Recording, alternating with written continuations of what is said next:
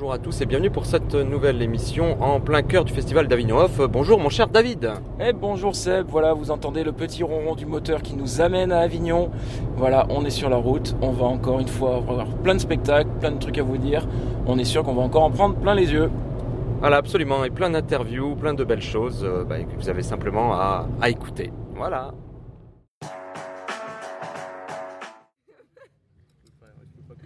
On est au théâtre de l'adresse, rue. C'est quoi l'adresse? 2 avenue de la Triade. Voilà, c'est ça. Voilà, et nous sommes là pour euh, faire une interview. Alors, on va pas se mentir, c'est une réinterview. Voilà. Parce que, tout simplement, on avait vu euh, un excellent spectacle qui s'appelle Les yeux de ta mère, qu'on avait beaucoup aimé, et on s'était dit, tiens, ce serait bien de faire l'interview euh, des comédiennes euh, juste après le spectacle. Ce qui a été fait. Un très belle interview, très très belle interview là, on a dit plein de choses super plein de choses intéressantes, super intéressantes et voilà. profondes. Et il se trouve que Magie de la technique, euh, notre Ah, carte SD, maudite soit-elle, a lâché. Donc nous avons perdu cette interview et dans leur grande bonté, dans leur grande miséricorde, nous avons la chance nous, que Lula et Violetta euh, se prêtent à nouveau au jeu de l'interview. Et on vous en remercie énormément, vraiment, merci beaucoup. Et bonsoir. Bonsoir Bonsoir Voilà, voilà. Euh, très bien. Les yeux de ta mère, c'est une très belle pièce. C'est une pièce qu'on a beaucoup aimée. Est-ce que vous pouvez nous en parler, nous dire déjà, voilà, nous, alors, on va faire à l'anglaise, nous le pitcher.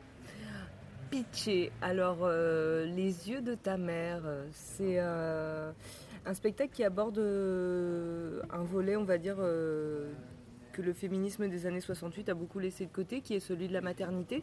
Et on aborde ça depuis un- une histoire individuelle pour parler d'un universel. C'est-à-dire, euh, on aborde euh, toutes les remises en question existentielles qui peuvent aussi traverser euh, une femme après avoir donné la vie. Voilà, c'est un peu ce moment où on a besoin qu'on nous donne un GPS pour nous retrouver dans la carte du monde parce que on sait plus où on en est. Donc voilà, c'est accompagné au violoncelle par Lula Helt qui a donc euh, un univers euh, musical très particulier qui donne euh, une, tessiture, j'aimerais dire, comme si je pouvais parler d'une voix pour le spectacle en entier, une tessiture assez onirique au spectacle. Et à côté, donc j'endosse le rôle d'une femme mère quelque peu débordée. Il y a aussi, il y a bien entendu de l'humour puisque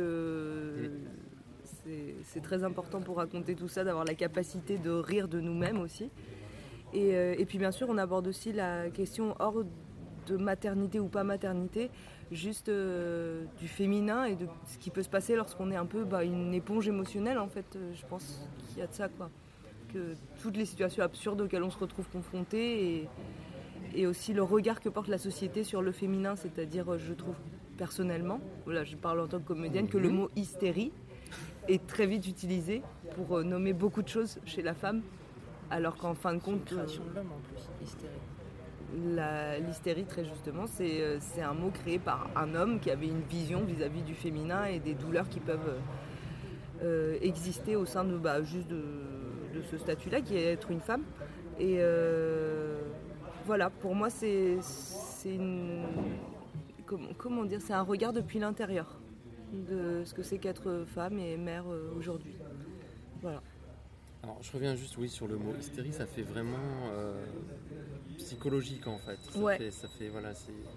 Alors que sinon, on met c'est une vraie douleur. Bah, en fait, l'hystérie de base, alors il faut savoir c'est très euh, complexe. Donc, c'est euh, Freud a inventé ce terme-là en disant que l'hystérie provenait de l'utérus, puisque hystérie, même Ah. au niveau sémiologique, Ouais. est reliée à, à l'utérus. Donc, j'ai pas le mot en latin là exact, Mhm. mais euh, je vous invite à chercher. Et donc, en fait, un homme ne peut pas être hystérique puisqu'il n'a pas d'utérus de base, on va dire. Même s'il a Oui. exactement le même comportement que- qu'aurait une femme hystérique. Oui. Voilà. Et euh, J'ai connu des hommes hystériques. vo- J'en doute pas qu'il en existe beaucoup. Oh oui. Et, euh, et donc, euh, donc, dans cette analyse en fait, qu'il y a eu sur beaucoup de femmes qui étaient internées, euh, beaucoup de fois aussi, euh, il faut savoir que pendant le début de la psychiatrie, beaucoup de femmes étaient internées parce qu'elles dérangeaient leur mari et pas parce qu'elles avaient un vrai problème.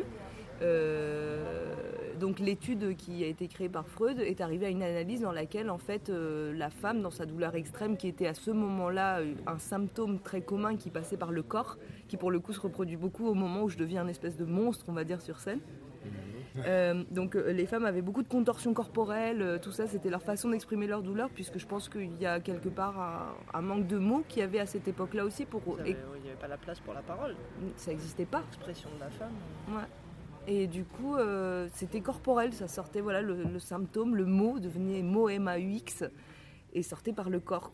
Et donc lui, il a nommé par euh, ce qu'il voyait que c'était de l'hystérie et que l'hystérie cherchait à reproduire, attention, une scène de viol première qui aurait été fantasmée par la femme dans sa petite enfance. C'est-à-dire que toute femme était aussi, d'une certaine façon, euh, vouée à devenir hystérique, en fait c'était déjà en nous puisqu'on a un utérus et que cette hystérie était reliée à un désir inconscient de viol de la part du père. Et là, on a envie de se dire, la drogue, attention quand même. Voilà. c'est quand même gênant. La drogue, c'est pas bien. Et je pense surtout que déjà, il n'y a pas beaucoup d'espoir envers l'humanité quand on a cette vision-là Ah euh, oui. Ah, de, pour le de coup, 50% de l'humanité. Déjà, ouais. Et euh, que personnellement, je n'ai jamais eu envie d'être violée par mon père. Très Bon, bien. non, absolument pas. Ça ne m'a jamais traversé l'esprit. Et, et depuis ce temps-là, je trouve que ce mot me voilà, mérisse le poil. Et j'avais envie d'aborder du coup justement le féminin depuis un point de vue euh, intérieur où des gens parfois utilisent ce mot-là et je fais ah qu'est-ce qui vous fait dire ça? Qu'est-ce que voilà Analysons aussi notre vocabulaire quoi. Voilà. Le pourquoi de cette Voilà, soi-disant hystérie. Mais non, c'est- euh, c'est autour de très ça. intéressant. on, va, on va revenir sur la pièce avec la scénographie. Moi, ce que j'aime beaucoup, c'est que le début, donc, on a Lula commence déjà, c'est très, très joli. Et en fait, on se dit que vous deux, au début, vous ne vous parlez pas. Il n'y a pas d'interaction entre les deux. Non. Et en fait, on se dit, ah, ok, Lula l'accompagne, toi tu l'accompagnes, euh, voilà, et vous- il y a peut-être des ping-pong. Et en fait, on se rend compte que vous jouez ensemble. Et ça, c'est très joli. Ce moment, ce petit moment, ce déclic où en fait, toi, Violetta, tu lui parles. Là, on fait, ah, ça y est, c'est brisé en fait, ce côté euh, parallèle où vous êtes chacune de votre côté. En fait, ça se joue après. Et après, vous jouez beaucoup ensemble. Et ça, c'est très beau. Et comment vous avez eu l'idée de faire ça? Ah, ah. Bah, ça, en fait, ça a été euh, Perrine Fèvre qui a été la dernière personne à nous apporter euh, donc un, un regard extérieur sur, la, sur le spectacle, qui euh, nous a vraiment, euh, comment dire, euh, Cadré. cadré sur le côté que chacune de nous avait euh, donc on va dire une spécialité, c'est-à-dire moi je suis comédienne et Lula est musicienne et compositrice et interprète. Et, euh, et il était important que chacune reste dans son médium, on va dire. C'est-à-dire moi je suis- j'étais dans le théâtre, dans la narration de l'histoire, le, le- voilà le fil, et que Lula était dans son interprétation, sa traduction par euh, par, la son. musique Par le son. voilà, de ce qui se passait. Et qui, ce qui était intéressant, c'était que ces deux côtés existent de façon complètement séparée, et la transgression de ces espaces Ouais. séparés allait créer de la théâtralité. Complètement. Voilà. Et, euh, et du coup, elle nous a appelé à nous défusionner, parce qu'on était très fusionnels sur scène. Elle nous a appelé à nous défusionner pour que les, les quelques moments qui existent où on se rencontre soient très forts. Oui. Et C'est bah, réussi. ouais, c'est réussi. C'est réussi. C'est réussi. Merci Perrine. Merci Perrine. Oui, Vas-y, parce que c'est vrai prie, Oui, euh, oui, oui, t'as envie de parler, vas-y. J'essaye, je m'y essaye. Le, le stagiaire. on peut Le dire des stagiaire, choses. ça prend la parole. Oui. C'est un peu n'importe quoi là ce soir. Euh, mais non, mais c'est vrai qu'au niveau de. C'est pas juste de la musique qui accompagne effectivement cette. Euh... Lola, t'as une vraie présence au violoncelle, puis même aux petits accessoires que tu as euh, Oui. dans le jeu, du coup aussi. Et, euh, et ça illustre tout, ça t'accompagne, Violetta, quand tu, quand tu joues. C'est un vrai duo, et en même temps, tu dis aussi par les sons et par la musique ce que ne dit pas Violetta. Oui, j'utilise euh, j'utilise le nomatopée. Oui, complètement. J'utilise euh, le brutisme vocal. Mm. Euh, c'est quelque chose, au- euh, à- une chose à laquelle je tiens beaucoup. C'est mon. Ouais, elle, elle y tient vachement. Ah ouais, elle y tient beaucoup, ouais, ça, ça l'habite constamment. Ouais, c'est ça. C'est ça. Et en, non, mais en plus, c'est utilisé vraiment avec justesse parce que c'est pas juste du tiens, j'ai ces capacités donc je les utilise. Mm. Non, ça sert vraiment le propos. Et du coup, euh, il y a plein de moments grâce à tout ça, par des regards, juste par des, des postures. euh, tu incarnes les personnages qui font le quotidien de- du personnage de Violetta, Mm. de- les scènes de la gendarmerie, La etc. gendarmerie, la psychologue, la petite Euh, fille. Exactement, ouais. Et, Et le euh, papa à la fin. ouais. Du coup, c'est un véritable duo. C'est pas juste une comédienne euh, accompagnée en musique. C'est vraiment deux personnes qui traduisent toute l'émotion de cette mère face à ses émotions et tout ce qu'elle traverse. quoi. Donc c'est très beau pour ça. Hmm. En plus, un univers musical euh, affirmé, Oui. euh, assumé, mais maîtrisé aussi du coup. Donc qui, bah, qui emporte avec le texte aussi. Le texte, euh, un petit mot, c'est adapté du texte Le Groenland de Pauline Pauline Salle. Ouais. Mais alors, euh, Mais pas que. Voilà, c'est ça. C'est là un où je venir. C'est-. Voilà, la base de travail en fait. Oui, on s'est servi euh, de ce qui nous touchait le plus en fait dans, dans cette pièce. Enfin, surtout Violetta qui a, qui a fait ses sélections avec euh, Barbara, du temps de, de Barbara. Et il y a aussi des, des morceaux de- du Grand Âge de l'Homme, euh, de Barbara Weldens. Il y a des textes écrits par, euh, par Violetta aussi, il me semble, et par moi aussi. Voilà, moi j'aborde l'accouchement à domicile. Il y a des textes de Lewis aussi. Lewis Ah oui, Chambard. Lewis Chambard. euh, Ouais, il faut, que, je m'en aille. Magnifique. C'est Mm. euh, la seule chanson française valse qu'il y a dans le, dans le spectacle. Voilà. Donc on a fait un joli patchwork avec tout ça. Mm. Et, euh, du coup, euh, on, embarque le, le public dans, dans- dans divers endroits sans qu'il y ait un sens euh, précis, mais c'est chaque fois un bloc émotionnel différent, mais amené avec douceur Mm. et humour. Donc c'est pas non plus violent de se faire euh, à la fois la, la colère, l'hystérie, la joie, la peur, la tristesse, et euh, on essaie de passer partout. C'est un petit récit de- émotionnel. C'est vrai que vous arrivez bien à dépasser certaines euh, évidences. Genre, rien que ton entrée Violetta sur scène, Mm. tu commences dans l'ombre, on te distingue à peine. euh, tu commences en musique, etc. Et puis d'un coup, la lumière se fait sur toi et tu rentres. Et on, a- on aurait l'impression, on pourrait se dire, euh, oula, je vais partir sur un truc hyper contemporain, euh, machin. Et non, tout de suite, tu, casses le truc. c'était- Mm. Voilà, je suis, en- je suis une maman dans son situation. Mm. mais- et du coup, on se laisse très vite embarquer parce que ton personnage, il est, il est naturel en fait. Dans toutes les scènes, dans tous les moments, bien sûr, c'est théâtralisé, c'est euh, et, euh, un gros recherche de mise en scène aussi, euh, des petits effets, des, des- des accessoires qui sont très poétiques, très symboliques. Euh, mais d'un coup, on- tout est évident en fait. Ce que tu racontes de la maternité, du rapport à l'enfant et des questionnements que ça génère chez ce personnage. euh, à aucun moment on peut se dire euh, c'est n'importe quoi. Enfin, moi, c'est la lecture que j'en ai eue. Euh, on parlait un peu en voix off de réaction, de tabou, de machin, etc. Oui. Je suis pas d'accord Ouais, parce que ouais. ça me semble tellement. Justement, vous le portez de manière tellement naturelle et bien que du coup, on, on a juste envie de cautionner ce que vous dites. Ouais. C'est- ça ouvre un pan, effectivement, tu disais le féminisme qui n'a pas abordé ce- cet aspect-là. Et là, ce que vous présentez, on dit Ah, mais oui, c'est vrai. Si je poursuis la logique de la réflexion du féminisme, bah oui, cette question doit être posée. Oui, la question du surménage euh, maternel est un sujet euh, d'actualité que je pense qui est plus qu'important d'aborder et euh, surtout d'accueillir. Parce que, Mais donc pour revenir à ce qu'on parlait avant euh, Ouais. d'allumer ce micro, c'est euh, c'est la question qu'en fait c'est très tabou d'aborder le fait qu'une femme, qu'une mère puisse être dépassée par sa propre maternité. Cela ne veut pas dire que c'est une mauvaise mère. Cela ne veut pas dire non plus euh, qu'elle est dans l'incapacité d'élever ses enfants. C'est juste quelque chose qui fait partie de sa condition. C'est-à-dire que, euh, comme on nomme très bien à un moment euh, plein d'humour que, la mère peut être nommée comme étant le parent fort à chaque fois, c'est comme s'il y avait un parent faible et un parent fort, alors que je pense que c'est juste une question d'éducation. Et, et du coup, bah, c'est à partir de là qu'apparaît tout ce surménage maternel, puisque toute la société, tout le monde constitue un regard comme quoi c'est la mère qui doit être consciente d'une quantité de choses, qui doit avoir une réponse à beaucoup de choses.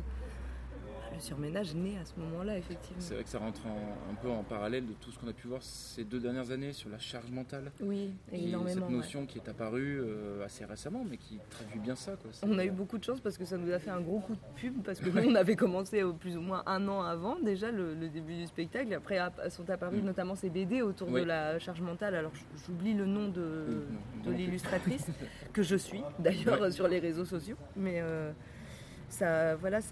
Et après moi ce que j'aime beaucoup c'est euh, donc il y a une sorte de folie effectivement dans cette femme qui part dans un délire qui, est la quête du Groenland. Donc euh, notamment euh, là c'est là où on s'est axé sur le texte de Pauline Salle.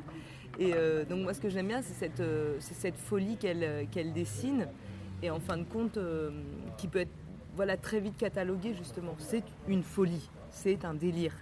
Et en fait lorsqu'on avance dans le spectacle on prend chaque fois plus conscience à quel point bah, ce délire est né de quelque chose de très concret, Ouais. qui est la naissance d'un enfant. Et à quel point on pourrait croire qu'un enfant, lorsqu'il naît, il vient juste d'un autre pays.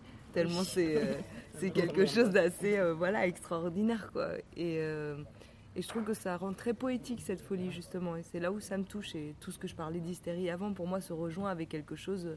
voilà, c'est sublimer nos propres névroses aussi, d'une façon ou d'une autre, en fin de compte. Faire, faire de l'art, je veux dire. Et, et là, le texte, le Groenland, il s'y prêtait tellement bien, en fait, pour sublimer tout ce qui est le, le dépassement féminin. Comme, comme on peut le dire à un moment au début, je dis mais pourquoi, à la fin pardon, pas au début, je dis mais pourquoi euh, tout parvient à nous envahir quoi. Et pour moi, c'est ce spectacle, il est question de ça. Pourquoi tout parvient à nous envahir et qu'est-ce qu'on en fait pour le raconter avec poésie et beauté quoi. Alors, en parlant de poésie et beauté, votre troisième partenaire. Un petit mot, parce que euh, très beau travail et qui vous soutient à mort, c'est Mm. la lumière. La création lumière. La création lumière de Ouais. Miden Past. Ouais. Voilà. Euh, le chapeau, parce que c'est. Mm. Bah voilà, de, quand on le regarde, c'est c'est ça qu'il fallait aussi. Quoi. C'est- Ça vous met en valeur, ça vous soutient, ça vous accompagne. Mm. Ça pointe des petites choses qu'on verrait peut-être pas juste avec un plan Ah feu non, à la con. Ouais, euh, ouais, ouais. voilà. Non, c'est vraiment hyper bien fait. C'est la troisième histoire en fait. Il y a trois langages quoi. Il y a La musique, le théâtre et la lumière. Ouais, et très important. et- Mi- Mylène nous a rejoint, euh, elle nous a vu jouer en extérieur. C'est pour dire, euh, au moment où elle nous a rejoint, nous n'avions absolument aucune création lumière. Et elle a, euh, elle a rejoint ce, ce spectacle euh, déjà par coup de cœur avant tout, ce qui est quand même très euh, louable d'une personne euh, enfin, professionnelle à un point comme, comme elle l'est. Quoi. Et, du coup, elle, voilà, elle a pris le temps de voir le spectacle suffisamment de fois, de le comprendre suffisamment bien pour apporter quelque chose qui bah, allait créer un autre langage encore quoi, et appuyer cette poésie sur scène. Donc on est vraiment ravis. quoi. C'est c'est vraiment une très belle création. Esthétiquement parlant, elle a apporté, je pense, toute la finesse dont avait besoin le spectacle. On confirme. Oui, absolument. Et je voudrais aussi rajouter le fait que euh, c'est un spectacle qui est féministe, qui est engagé, mais qui n'est pas anti-masculin. Parce que Ah, on- non. il y a, non, mais il y a souvent ça. Oui. Il faut mieux Je le comprends. dire, parce que Ouais. David et moi sommes masculins, jusqu'à preuve de certains contraires, mais je- j'ose le dire. hein, vous voilà. avez des poils Oui. au menton. Euh, c'est ça. Et on on a adoré ça parce qu'on a une sensibilité théâtrale et artistique, mais euh, voilà, parce qu'on est aussi des hommes et ça nous a touchés aussi. Même si on n'est pas parents, mais ça nous a Vous touchés. avez une maman. Donc voilà. Oui, Tout le monde a enfin, une maman. Je ne sais oui, Tout le monde a un nombril. Que Voilà. Non mais voilà, il faut le dire aussi, c'est important, parce qu'il y a souvent, euh, on C'est- associe vrai que- le côté féminisme à oh là là, c'est encore contre les hommes, machin. Mais non, mais pas, Pas du tout. Pas cette voilà, fois-ci, mais ouais. non, non. En tout Et cas, au moins pas cette fois-ci. On en souligne d'autant plus qu'à Avignon, on se balade, il y a les parades et tout ça, et des fois on se prend des trucs qui se veulent féministes, et on a juste l'impression qu'on va se faire engueuler si on va voir ce spectacle euh, en tant qu'homme. Oui. On a vu le cas tout à l'heure, on- c'est ce qu'on s'est dit au bar, on dit non, je vais pas aller voir ça, je vais pas passer une heure à me faire pourrir, parce que malheureusement je suis un mec quoi. Et non, on l'a pas du tout, là, c'est même hyper agréable de se dire, euh, bah ouais, si je me projette dans un couple, dans une histoire de, de- Famille. oui. d'enfant, de me dire, bah je Comment je peux, fais, moi euh, Comment je fais je par peux rapport comprendre à- que oui, il y a des questionnements qui doivent Ouais. se poser euh, Oui.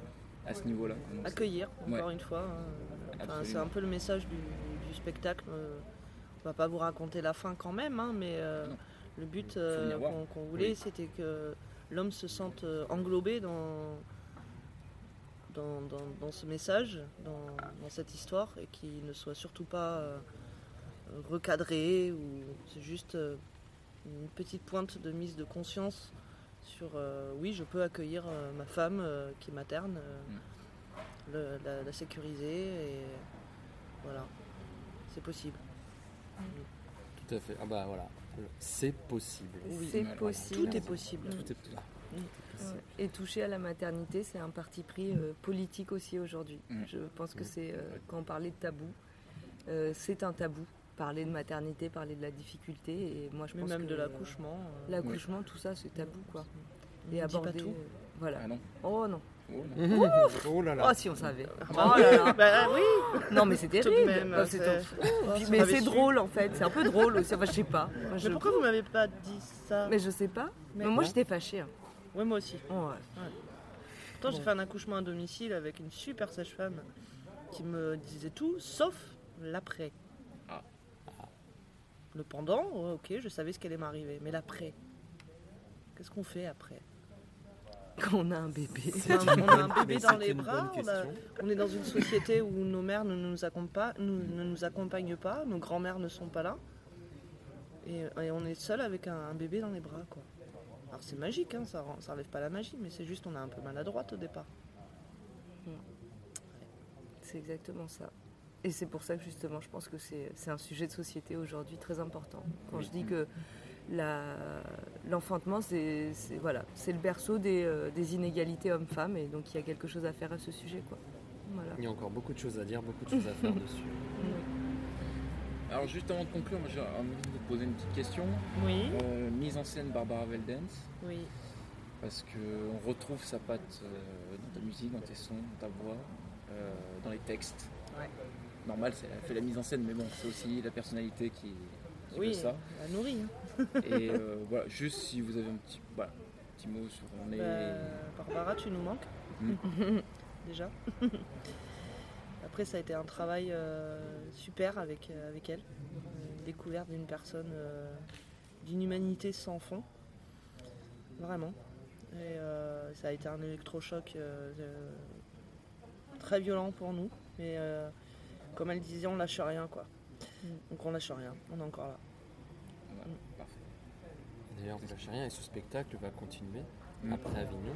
Donc là, on est le vendredi. Il vous reste, chers auditeurs, un week-end. Faites-vous plaisir, c'est le moment aussi ou jamais pour aller voir euh, ce spectacle. Ça va être un peu plus calme à Avignon, vous allez être bien, vous allez être tranquille. Donc surtout, n'hésitez pas à venir voir Les yeux de ta mère au théâtre L'Adresse à De la 18h40. plume. De la plume. Ah oui, euh, Ah, après- pardon. ah, oui, là. ah, mais non, je suis Ah bah pas sur Avignon. là. Si jamais, si jamais, et là c'est vraiment pas bien, vous ne pouvez pas venir à Avignon pendant le festival pour voir ce spectacle, vous pourrez le voir à Montpellier, au théâtre de la Plume, les 9 et 10, 16 et 17 novembre. Voilà. Donc, euh, Mais On vous en reparlera. on vous en reparlera de que- toute façon, vous aurez l'occasion de, de réentendre un peu des informations sur cette pièce qu'on a beaucoup aimée. Ouais, et tout ce qu'on leur souhaite, c'est qu'il n'y ait pas que cette date-là. Et qu'on vous les revoyez tout l'été prochain sur Voilà, que tous ce les soit le début d'une longue Hein série. Avis à tous les gars, Saint-Jean de la Blaquière, euh, tout ça, l'Odev, hein, les Transévenol. Hein, les gars hein, Aurillac. oh, Sillon, le sillon, le sillon. Seb, hein, euh, Fabien, euh, Mathieu. Les gars, vous savez ce qu'il faut programmer l'année prochaine dans la région. Les yeux de ta mère. Les yeux de ta par mère, la compagnie l'Insoumise. l'insoumise. Voilà, du vrai beau boulot, du boulot qu'il faut découvrir et qu'il faut soutenir. Et on, y va. Et en plus, ils sont de Pézenas. En Ouais. plus, en Voilà. plus voilà, on est sur des locaux et ça, ça fait plaisir. Et en parlant de ça, la compagnie de l'Insoumise, vous avez d'autres actualités? Ou pour l'instant, voilà, on est sur Euh, les yeux de ta mère principalement ou est-ce qu'il y a Oui. des trucs On euh, a une création euh, qu'on s'est fait pour se faire plaisir avec Lula. C'est une, une création très euh, simple en soi, on va dire techniquement parlant, c'est-à-dire euh, Lula et moi, on, on interprète des textes euh, d'auteurs euh, qui ne sont pas forcément très connus, dont Lewis Chambard par exemple, dont on venait de parler, qui voilà. Myriam OH. Myriam OH, je vous invite à aller voir sur Facebook. Elle, euh, elle publie tous ses textes sur Facebook, ils sont magnifiques. Et donc on interprète euh, de ces textes avec euh, Lula au violoncelle. Voilà, donc ça c'est une forme très légère qui s'appelle Liter R avec apostrophe AIR, AIR, voilà comme de l'air. comme Et euh, parce que pour nous aussi c'était une bouffée d'air quoi d'avoir ce truc qui est vraiment euh, facile à transporter. Et euh, ensuite euh, donc les yeux de ta mère n'est que le début d'une trilogie autour de Ah, voilà. voilà Ah. autour des thématiques autour de la- l'éducation, la parentalité, le genre. Voilà, donc pour moi un sujet de société assez brûlant. Donc le prochain volet serait autour de l'homme, une analyse et non une déconstruction, mais une analyse du masculin et de ce qui est euh, la virilité aujourd'hui. Et euh, le troisième, ça serait euh, Joie et tristesse dans la vie des girafes par Thiago Rodriguez pour avoir un point de vue de l'enfant qui, qui est, on va dire, on va dire, le point de vue de l'enfant horizontal vis-à-vis du monde vertical des adultes. Voilà. D'accord. Donc une trilogie, le point de vue de la femme, en gros le point de vue d'un homme et le point de vue de l'enfant. À peu près, hein, pour euh, Ouais. pour. D'accord. Voilà. Ouais, ça va faire Tout de, de beaux spectacles, de beaux projets en perspective. Tout à fait. Est-ce que tu joues dans d'autres compagnies, toi, Violetta Ou est-ce que tu as d'autres dates, spectacles ou- Non, je ne joue pas dans d'autres compagnies. euh, voilà, j'avoue que je préfère euh, avoir peu de projets, mais les mener euh, vraiment bien. Mhm. C'est vraiment ce qui me parle. Après, euh, je fais de la pédagogie aussi. Je fais des cours de théâtre à Bédarieux, dans un lieu associatif qui s'appelle la Talvera. euh, où j'accompagne des adolescents qui sont super, qui sont trop cool. Et, euh, et voilà, je leur fais découvrir le théâtre et je me découvre moi aussi en tant que prof. Ah bah, très bien. écoute. Et Lula, euh, voilà, où mets-tu euh, tes, talents vocaux et musicaux? Alors moi j'ai un, solo à la guitare que je vais jouer le, le 15 août euh, au Masriri, Ah, au lac du Salagou. au lac du Salagou, ouais. Très bel endroit, le Mas de Rémy, ouais. Ouais, ouais. Et j'ai une autre date le 9 septembre euh, qui se passe à la Couvertoirade, à l'église de la Couvertoirade. Là, je pense que je ne suis pas encore complètement sûre, mais je pense que je vais faire une première partie à la guitare avec des morceaux plutôt calmes, parce que c'est quand même un espace avec une, sonore, une acoustique particulière, et finir avec le violoncelle. Voilà, à partir de 16h. Écoute, Très bien, on note exactement. Euh, vous avez, alors on va parler réseaux sociaux, tout ça, tout ça, les sites web. Alors, Comment on peut vous contacter pour en savoir plus, pour acheter le spectacle, pour acheter un concert de Lula Comment on fait? Comment on fait pour acheter? Pour acheter un concert de Lula, on peut aller euh, sur Facebook euh, et, et on tape euh, Lula, L-U-L-A, Elt, H-E-L-D comme Damien, T comme Toto, et on me trouve. Et là, on peut me contacter en message privé, il n'y a pas de problème. Mhm. Pour faire jouer l'Insoumise, on tape Compagnie l'Insoumise tout attaché, pareil, sur Facebook. Compagnie CIE, Tout à fait. CIE, ouais. Merci. compagnie en entier. Oui, c'est vrai. Et là, pareil, vous pouvez nous contacter et on peut échanger même sur la thématique, il n'y a pas de problème. Oui. Eh ben, c'est parfait. Voilà. Ben, merci beaucoup. Merci, Merci d'être venu. merci pour cette réinterview. C'est la première fois qu'on fait une réinterview, mais elle était tout aussi passionnante que la première et vraiment on vous en remercie. Bonne soirée, amusez-vous bien. merci, ben, merci. Et vous aussi, bonne fin de festival. En espérant Merci qu'il y ait d'être venu. plein de monde et plein de bons retours positifs. Merci. C'est ouvert? Ça ferme à quelle heure? Bonsoir, une petite question. Est-ce que vous auriez trois mots pour décrire le festival d'Avignon? Sexe, drogue et rock'n'roll. Chaleur, Bonheur, bière. bière. Parfait. Et si vous aviez un spectacle à conseiller pour ce festival? Hilda c'est-à-dire Hilda, au théâtre du Petit Louvre. 22h15, Petit Louvre, salle euh, Chapelle, mise en scène par Jean Doucet. Jean Doucet et joué par Jean Doucet et la petite Marie avec un live d'une heure vingt en musique. Eh ben c'est parfait. Merci beaucoup. Merci. merci, merci aussi. Alors, Avignon, le festival, c'est très bien, mais on a décidé de faire une petite escapade et de partir à Villeneuve-les-Avignon pour Villeneuve en scène, le festival des arts de rue, où on a vu euh, deux spectacles assez incroyables, il faut bien le dire. Ouais, complètement. Alors déjà, euh, Villeneuve en scène, ouais, le festival des arts de la rue, qui se déroule de l'autre côté du Rhône. Donc, euh, bah, où on diffuse, du coup, n'y allez pas parce que c'est fini. Oui, dommage. Hein, Mhm. C'est con, c'était jusqu'au 21 juillet, du 10 au 21 juillet.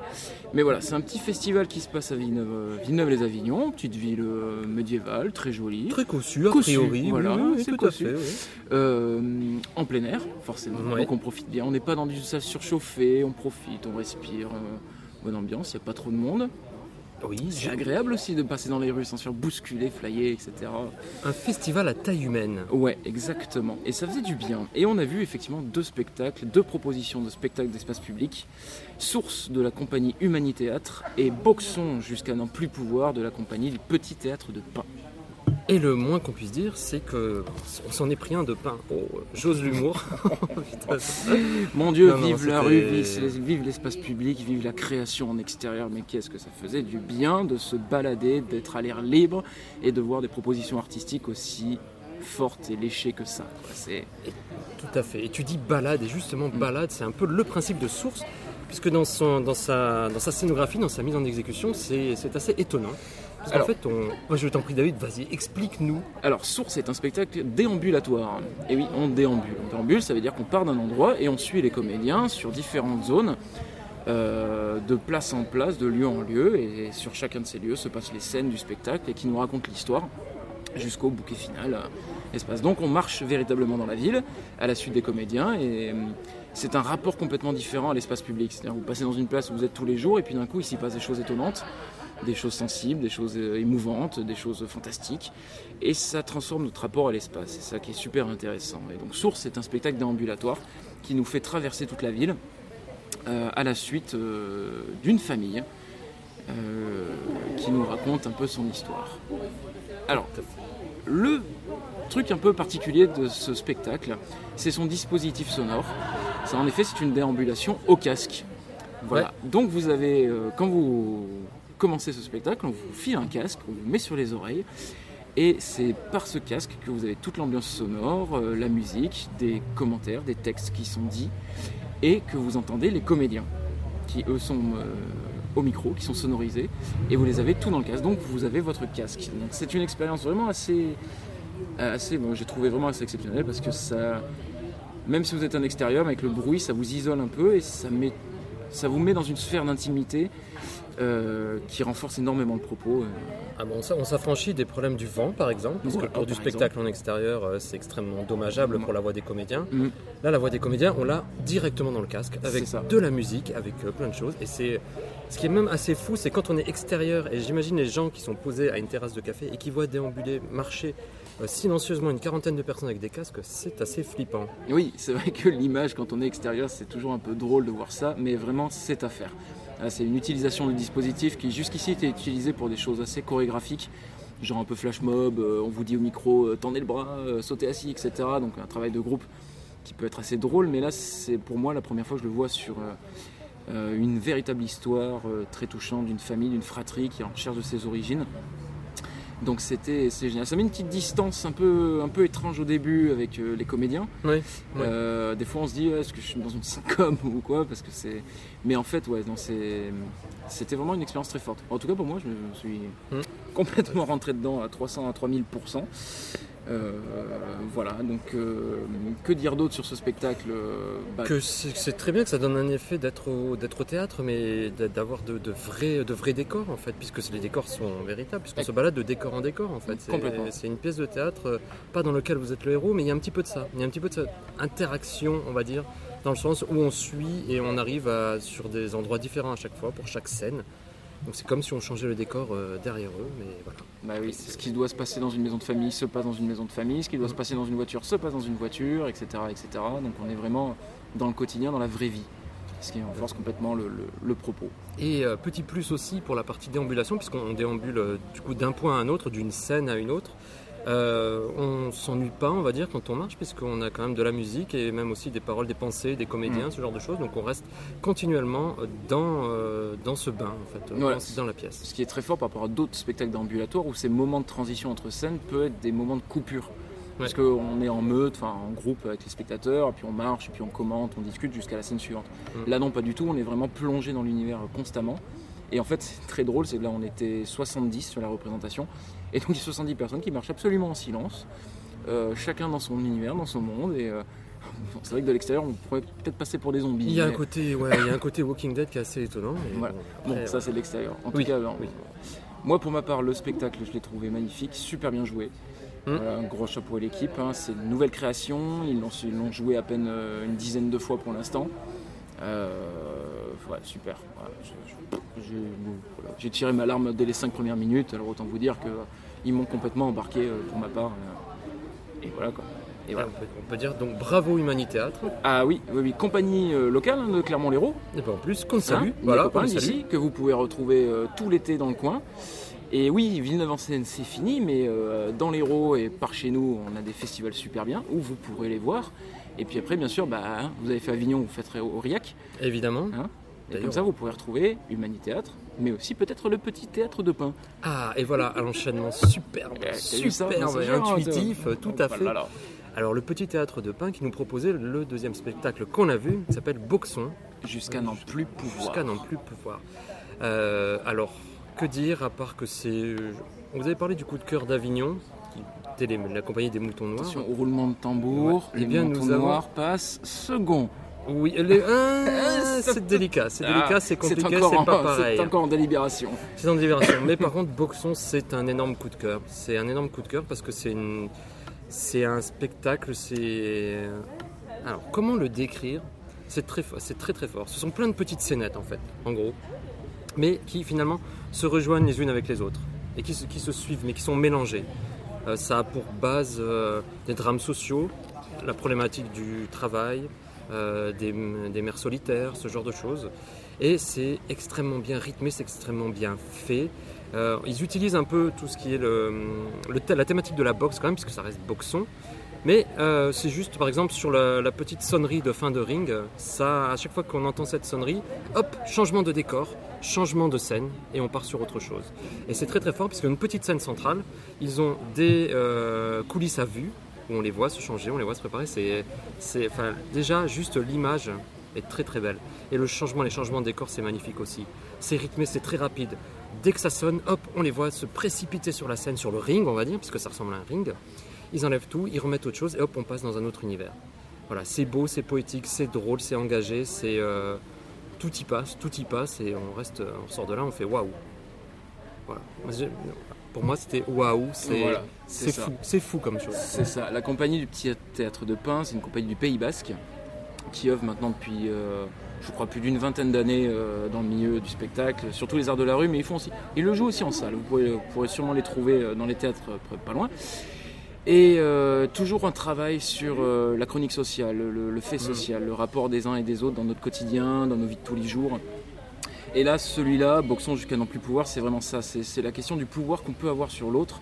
Comment, euh, pour se préserver, pour, pour faire comme si on voulait se sauver, on est capable parfois de descendre l'autre. Donc tous les coups bas sont permis. Et c'est pour ça, c'est vrai que l'image de la boxe, du, du match de boxe, Ouais. est un vrai support à cette fresque sociale parce que c'est vraiment ça. Tous les personnages euh, s'agressent, se, se luttent les uns pour- avec les autres euh, entre eux pour, pour ces petits moments de, de pouvoir qui en fait sont un peu fictifs, un peu hypocrites et, euh, et en, en fait en explorant tous les travers qu'on peut avoir nous tous dans nos quotidiens, dans le milieu du travail, mais dans nos relations de couple, dans nos relations euh, de paternité par exemple. Il y a une scène d'un père Oui. avec sa gamine euh, qui, qui est, qui est énorme, qui est excellent. On rigole, mais en même temps c'est une ça fait un peu mal au cœur pour la. Enfin voilà, on s'en dit pas plus, mais c'est vrai que c'est très fort pour ça. On arrive à rire de choses dramatiques tout en ayant le sens du, de- du drame qui se joue.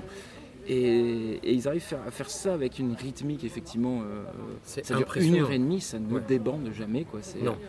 euh, et en fait, ça se suit hyper bien.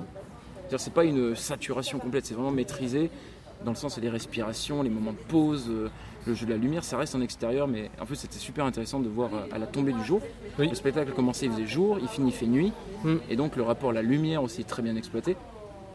On est sur un spectacle aussi qui est en bifrontal. Alors bifrontal, mon dieu, mais qu'est-ce que ça Oh veut oh dire Bah, ça veut dire tout simplement que les gradins sont de chaque côté de la scène. Donc euh, quand vous êtes dans le public, vous voyez la scène, et puis derrière, vous voyez l'autre gradin avec l'autre public. Comme si vous étiez devant un match de boxe, public de partout. Et, euh, et voilà, et ça fuse, et c'est très très bien fait, avec de la musique en live, enfin tout est parfaitement orchestré. Et voilà, c'était vraiment euh, excellent, quoi. C'est. euh, que dire d'autre Sinon, euh, pareil, hein, ils passeront sûrement pas loin dans, dans le coin, et euh, foncez voir cette compagnie, Ah oui, petit ah oui, théâtre de Pan, c'est toujours un régal de les voir. Ouais, Boxon, c'est ouais, non, Mm. vraiment c'est super. Et je pense que ça vaut le coup pour nous qui l'avons vu en extérieur, ça vaut le coup de le voir en intérieur. Ça, oui, Pour voir les différences. c'est ça. Parce très, que l'expérience qu'ils ont les amène aussi à. Vous verrez pas le même spectacle parce qu'ils travaillent beaucoup plus sur la lumière en salle. Euh, ils exploitent aussi les possibilités que passe la salle, hein, donc euh, ils en profitent à mort. Et aussi, note en passant, c'est une vraie troupe. C'est-à-dire que les comédiens que vous voyez, ça fait pour beaucoup, ça fait 20 ans qu'ils sont dans la troupe. Donc la complicité qu'ils ont entre eux, le, jeu, tout est. On ne cherche pas des comédiens pour incarner des rôles, on crée des rôles pour les comédiens. Et du coup, c'est vraiment une justesse dans cette compagnie, ils se connaissent par cœur. Il y a une confiance, une écoute euh, au top. C'est euh, pareil, c'est une nouvelle création de 2018. Et euh, ça vaut le coup, vraiment. Et ça vaut le coup d'aller découvrir tout leur répertoire, parce que chaque spectacle a toujours été euh, super. Donc Voilà. voilà. Donc, euh, que dire d'autre? Bah voilà, Villeneuve en scène c'est fini, mais bon, bah, pour ma part, moi c'est mon gros coup de cœur. Ouais. Oui, c'est Bah vrai. oui, bah, mais moi je, suis- je suis- je suis de la rue, j'adore les arts de la rue, l'espace public. Bah oui, mais oui, oui, mais du coup, oui. moi j'ai juste le smile jusqu'aux enfin, oreilles quand on est allé là-bas. Enfin, enfin, les étoiles quand on Ouais. le spectacle. Et Ouais. voilà, donc euh, soyez attentifs à ça. J'en profite pour dire que le 3, 4, 5 août, euh, il y a le festival Remise à Neuf à Saint-Jean-de-la-Blaquière. Où vous pourrez voir le petit théâtre de Pin, vous pourrez voir aussi les compagnies Anonyma Théâtro, vous pourrez voir plein d'autres compagnies de rue de la région et du coin. C'est à 45 minutes de Montpellier, juste en dessous de Clermont-Lérault. oui. Vous faites un détour au Salagou, vous allez voir le spectacle, nickel. Et bien sûr Aurillac, les gars, tout le monde, hein, Voilà. voilà. Avignon c'est bien, Aurillac c'est bien aussi. Ah, J'ai pas dit c'est mieux. Oui, ça, sentait, ça sentait le slogan un Ah peu. ouais, ouais. Mais sachez donc que pour l'année prochaine, si vous passez à Avign- Avignon, pensez à vous prendre un jour ou peut-être deux jours sur le festival pour aller euh, vraiment de l'autre côté du Rhône. C'est à 10 minutes en voiture. Il y a de la place pour se garer, il n'y a aucun problème là-dessus.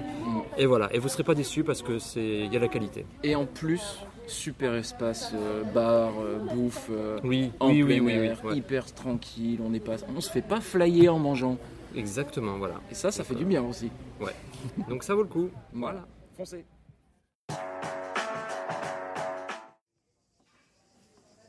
Et nous sommes attends, on est à la manufacture. Et nous sommes à la manufacture où nous sommes allés voir un spectacle qui s'appelle Eda. Et nous avons la chance et le plaisir d'avoir son interprète et metteur en scène, euh, Lena Pogam. Bonjour. Bonjour. Alors, on va pas le cacher, on a eu pas mal de coups de cœur sur tous les spectacles qu'on a vus euh, sur, euh, sur cette année-là. Mais là, on est. Voilà, c'est notre gros coup de cœur. Alors, on va le dire tout de suite, chers auditeurs, on est désolé, mais euh, c'est pas la peine de venir ce week-end en Avignon pour le voir, puisque ça ne se joue plus. Mais on vous conseille énormément, on a quand même très envie d'en parler et euh, surtout de voir si vous pouvez le voir quelque part, si ça tourne, ou en France, voilà, n'hésitez pas. Euh, ben, Léna, est-ce que tu peux nous parler de l'histoire en gros? Enfin, le pitch, comme on dit à l'américaine. Euh, c'est un spectacle qui parle d'une histoire d'amour où s'introduit progressivement euh, la détresse, la violence, euh, le, déséquilibre euh, et la manipulation, où, la peur vient s'engouffrer sans qu'on la voit arriver et, détruit tout. Et amène une forme de détresse chez chacun des membres de ce couple jusqu'à euh, arriver à un point de non-retour où, où- où, euh, où il s'agit euh, soit de se sauver, soit de mourir. Effectivement. Et c'est extrêmement prenant. On, va- on parle du texte d'abord, parce que j'aimerais parler du texte. J'aimerais aussi beaucoup parler après de l'interprétation. Mais déjà, du texte, c'est un texte d'une auteure. euh, Sigrid. Alors elle s'appelle Sigrid Carré-Lecoindre. C'est, euh, elle a 33 ans aujourd'hui. Euh, enfin, c'est pas son anniversaire. Ah oui, c'est mais- vrai. voilà. euh, et c'est une, une amie à moi, on s'est rencontrés à la, à la fac il y a plus de 10 ans. Et elle est à la base musicienne. Elle a une formation musicale, musicale elle, elle, elle exerce aussi en tant que compositrice de musique. Et euh, elle a accompagné la plupart de mes, de mes créations en tant qu'assistante et dramaturge. Je reprends, elle a accompagné euh, mes, mes créations, euh, mes, mises en scène en tant qu'assistante et dramaturge. Et il y a quelques années, il y a, il y a- il y a- quatre ans, je lui ai demandé de, parce que je savais qu'elle écrivait, d'écrire une pièce pour moi, pour voilà, pour savoir un peu comment comment on pouvait prolonger notre euh, notre travail. euh, et parce que j'aimais la langue, la, manière dont elle, dont elle, euh, elle pensait le monde et la manière dont elle elle l'exprimait à, travers, à travers les mots. Et elle a, elle a écrit une, première pièce qui s'appelle Les cœurs tétaniques que j'ai mis en scène au T2G en 2016, puis au TNB, à la scène nationale de Saint-Brieuc aussi. Voilà, on a, fait, euh, développé ce- ce- ce- cette collaboration. Et à l'issue de ce spectacle-là, on s'est mis d'accord sur le fait qu'elle euh, elle avait envie d'écrire une pièce pour moi pour, en tant qu'interprète. Et, euh, et moi, je lui ai demandé de travailler au, au départ sur le, sur le bégaiement, Ouais. parce que j'étais plus jeune, empêchée par la parole. J'avais. J'avais- des problèmes euh, d'expression euh, orale et, et je, je voulais parler de, de ça dans un spectacle, parler euh, du bégaiement et d'une- de, de certaines situations où d'une certaine manière dans la vie on, on peut bégayer sa propre vie. On peut se, sentir euh, euh, euh, sur le bord de sans, sans pouvoir accéder à une forme de décision ou de, de mise en acte de son désir. Et, et puis, il y a une loi en 2017, en février 2017, qui, est passée, euh, qui a été promulguée par, par Poutine en Russie, euh, qui visait à la dépénalisation des violences conjugales. Ah, oui. Et euh, cette, cette loi m'a enfin, bouleversée. Je je, je, je- je comprenais pas comment on pouvait arriver aujourd'hui à un tel recul. Ah bah c'est terrible, c'est, terrible comme recul. Voilà. Et, et du coup, j'ai dit à Sigrid, en fait, on, en fait, on, on abandonne le bégaiement. Euh, ce spectacle qui devait s'appeler Vertige euh, ne va pas s'appeler Vertige. Et on repart à zéro et je veux travailler sur ça. Sur, euh, sur le secret qu'il peut y avoir dans les couples. Et sur l'enfermement, les murs qui peuvent, qui peuvent tapisser la paroi d'un couple. Voilà. Et, et, du coup, on est, on est parti à la recherche de figures qui ex- existantes, euh, des faits, de faits divers. On a fait de, longues recherches. Et on s'est arrêté sur la figure de Eda Nussbaum, qui est une femme qui, dans les années 80, a, été au centre de l'attention médiatique parce qu'elle a été accusée par son mari euh, d'avoir tué sa fille ado- adoptive. Et euh, au cours du procès, euh, nombreux font- furent ceux qui, ont pris sa défense euh, pour la présenter comme une victime de, la maltraitance de son mari. Elle a, vécu pendant 16 ans sous les coups de, son mari. Et elle a écrit un livre qui s'appelle Survivre au terrorisme intime. On, a, commandé ce livre su- sur Internet, un livre qui n'est pas très traduit en français. Et on est parti de, ce livre-là pour, euh, euh, travailler et pour, euh, avoir une, première ossature de, l'histoire du spectacle Eda. Et puis Sigrid est partie pendant deux mois à, la recherche de, sa, langue, de la manière dont elle, elle allait composer ce- ce- ce- cette partition-là. Et elle a écrit, elle, elle- elle est poète à la base, donc elle a écrit euh, beaucoup de, de fragments poétiques euh, pendant l'été euh, dernier, là, en 2017.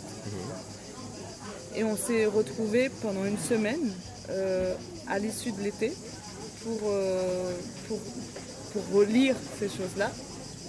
Et ça n'allait pas du tout. Enfin, c'était- magnifique, mais c'était euh, un peu à charge contre l'homme, euh, un peu, enfin très, trop poétique. Ça devenait une forme de récital. euh, Il y avait quelque chose qui était trop difficile à, à- à théâtraliser. Mhm. Et, euh, et du coup, on, est, il y avait aussi, on était trois, il y avait moi, Sigrid Carré-Lecoindre, l'auteur, et puis Lucas Lelièvre qui a créé le son sur le spectacle. Ah ben voilà, on allait en parler plus tard, mais d'accord. Et, euh, on, a travaillé ensemble à la dramaturgie en, faisant, en, en- en inventant la figure de cette narratrice qui prend la parole pendant tout, qui raconte l'histoire. Et, on a fait une semaine d'improvisation où c'était moi qui euh, racontais l'histoire euh, avec mes propres mots, avec, avec, voilà, tous les jours je racontais l'histoire et j'ai retranscrit toutes les, impro- les improvisations. Et puis, et puis dans, dans les improvisations, on- j'ai je- je- j'ai essayé de, de dire ce que je voulais euh, qu'il soit dit dans la. euh, voilà. Euh, donc on a beaucoup travaillé sur qu'est-ce qu'il est important d'exprimer sur le sujet. Et donc petit à petit, on s'est dé- complètement détourné de l'histoire des Danosbaum, qui, qui nous apparaissait beaucoup trop trash, beaucoup trop fait divers, beaucoup trop. Euh, Oui, avec la- le côté infanticide, euh, oui, peut-être un peu l'infanticide, puis il y avait, il y avait- puis cet homme, euh, il y avait des histoires de drogue, il y avait des. euh, Ça devenait presque trop caricatural. Quoi. oui, enfin, ça- ça- on, on voulait, on voulait parler de quelque chose de beaucoup plus intime, beaucoup plus silencieux, beaucoup plus sourd, beaucoup plus universel. Quelque chose qui, au, en- au fond, euh, euh, euh, mettait la question de la violence sur un autre plan. Euh, et aussi, on voulait euh, présenter enfin, le visage de l'homme mais aussi sa- son, son être, sa, sa détresse. Mhm. Et dans l'histoire des Dan Nussbaum, en fait, en plus, on n'avait que la version des Dan Nussbaum, puisqu'on n'avait que son livre. Euh, et du coup, euh, c'est comme s'il était irrécupérable, quoi. Donc on a dû se dire, ok, c'est pas cet homme-là. On, on en- on- on va garder le nom de Eda Nussbaum parce que ça veut dire combat et que ça nous semblait intéressant. On va garder leur métier. Elle était éditrice, il était avocat. Euh, on va regarder parce que euh, euh, l'histoire de leur rencontre, parce que ça se passait dans une, fête et parce que c'est- il y avait quelque chose qui était intéressant dans, cette première entrée, cette mise en situation. Et après, c'est tout. On, est parti sur autre chose. Et aussi, cette femme, elle écrivait des livres pour enfants. Donc elle a, et Sigrid Carré-Lecoindre était partie sur l'idée de, reprendre certains motifs d'un livre qu'elle a écrit sur des histoires de castors Oui. Sur les maisons euh, d'animaux, tout ça. Et on a, on, on a gardé ça. Euh, un peu comme euh, un autre versant de, de l'histoire, un conte. Et, euh, et après, elle est repartie avec toutes, les, tout- toute la- tout- toutes mes retranscriptions. Et elle, est- et elle a écrit pendant un mois jusqu'à arriver euh, en novembre avec euh, un texte qui faisait 2h10 à la lecture, donc qui était très très long, et qu'on a passé euh, trois semaines à couper euh, ensemble.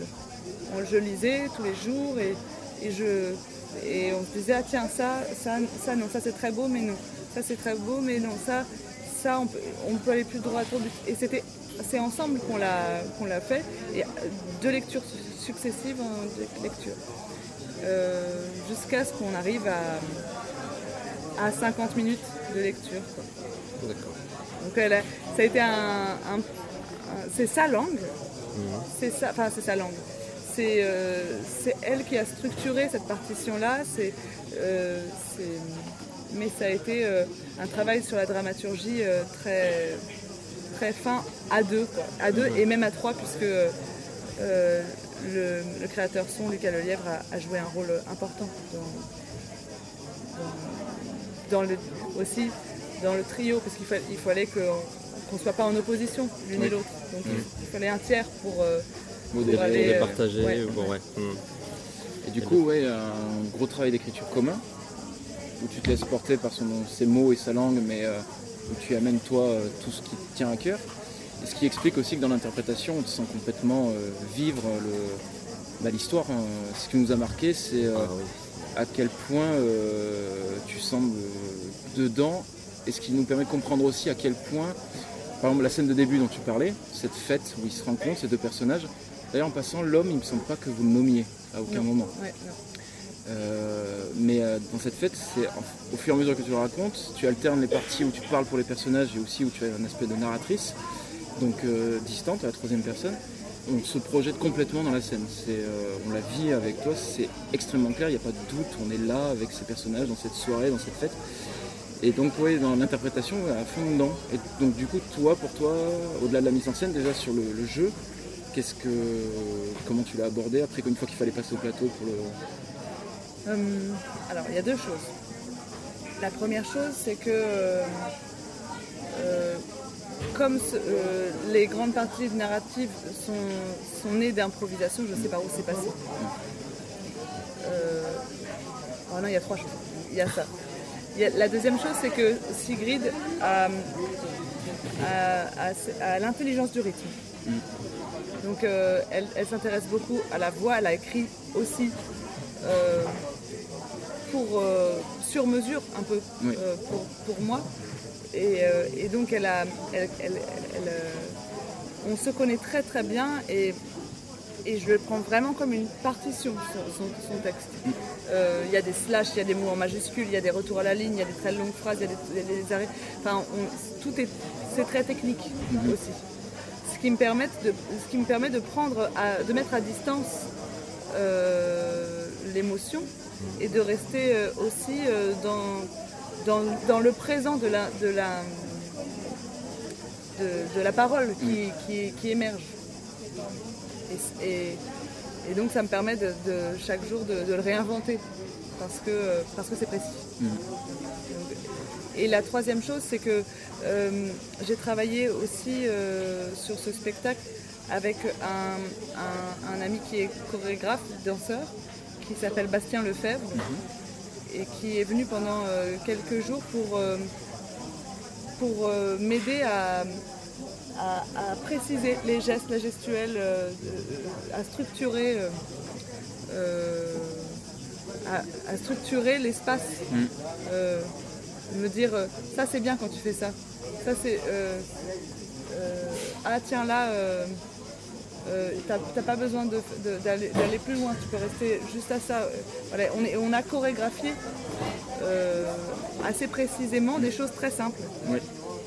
Et donc euh, euh, tout, est, tout, est, tout est extrêmement précis, mais, mais, mais, sans, sans- mais de façon extrêmement minimaliste. Ah, c'est très fin. En fait, tout est dans la finesse. Il n'y a pas de. Bah, ça traite de, la violence dans ce couple sans jamais euh, montrer de violence réellement. C'est très doux. Euh, avant qu'arrive la violence et la peur, on a une histoire d'amour qui se déroule euh, plutôt belle, avec deux personnes qui se soutiennent, qui s'entraînent, qui a priori sont très différentes, mais qui se trouvent. Donc on a une belle histoire d'amour qui naît. Et en, plus, avec la puissance du texte et ton interprétation, si le spectacle ça avait été juste une histoire d'amour, ça aurait été un joli spectacle aussi. Parce que le fait que ça commence, on est embarqué tout de suite, et justement c'est joli, c'est la façon qu'elle a de se faire repérer par lui, enfin toutes ces choses-là, c'est très beau, et puis ça nous parle un peu tous. Il aussi, le texte il est très proche, ça nous met très proche aussi, même dans les mauvais moments, à la fin. Y a un moment, enfin, tu te dis oui effectivement, je comprends. Je comprends comment ça se déroule et comment ça descend de plus en plus dans cette espèce d'enfer. Et c'est assez horrible d'ailleurs de, comprendre quelque part.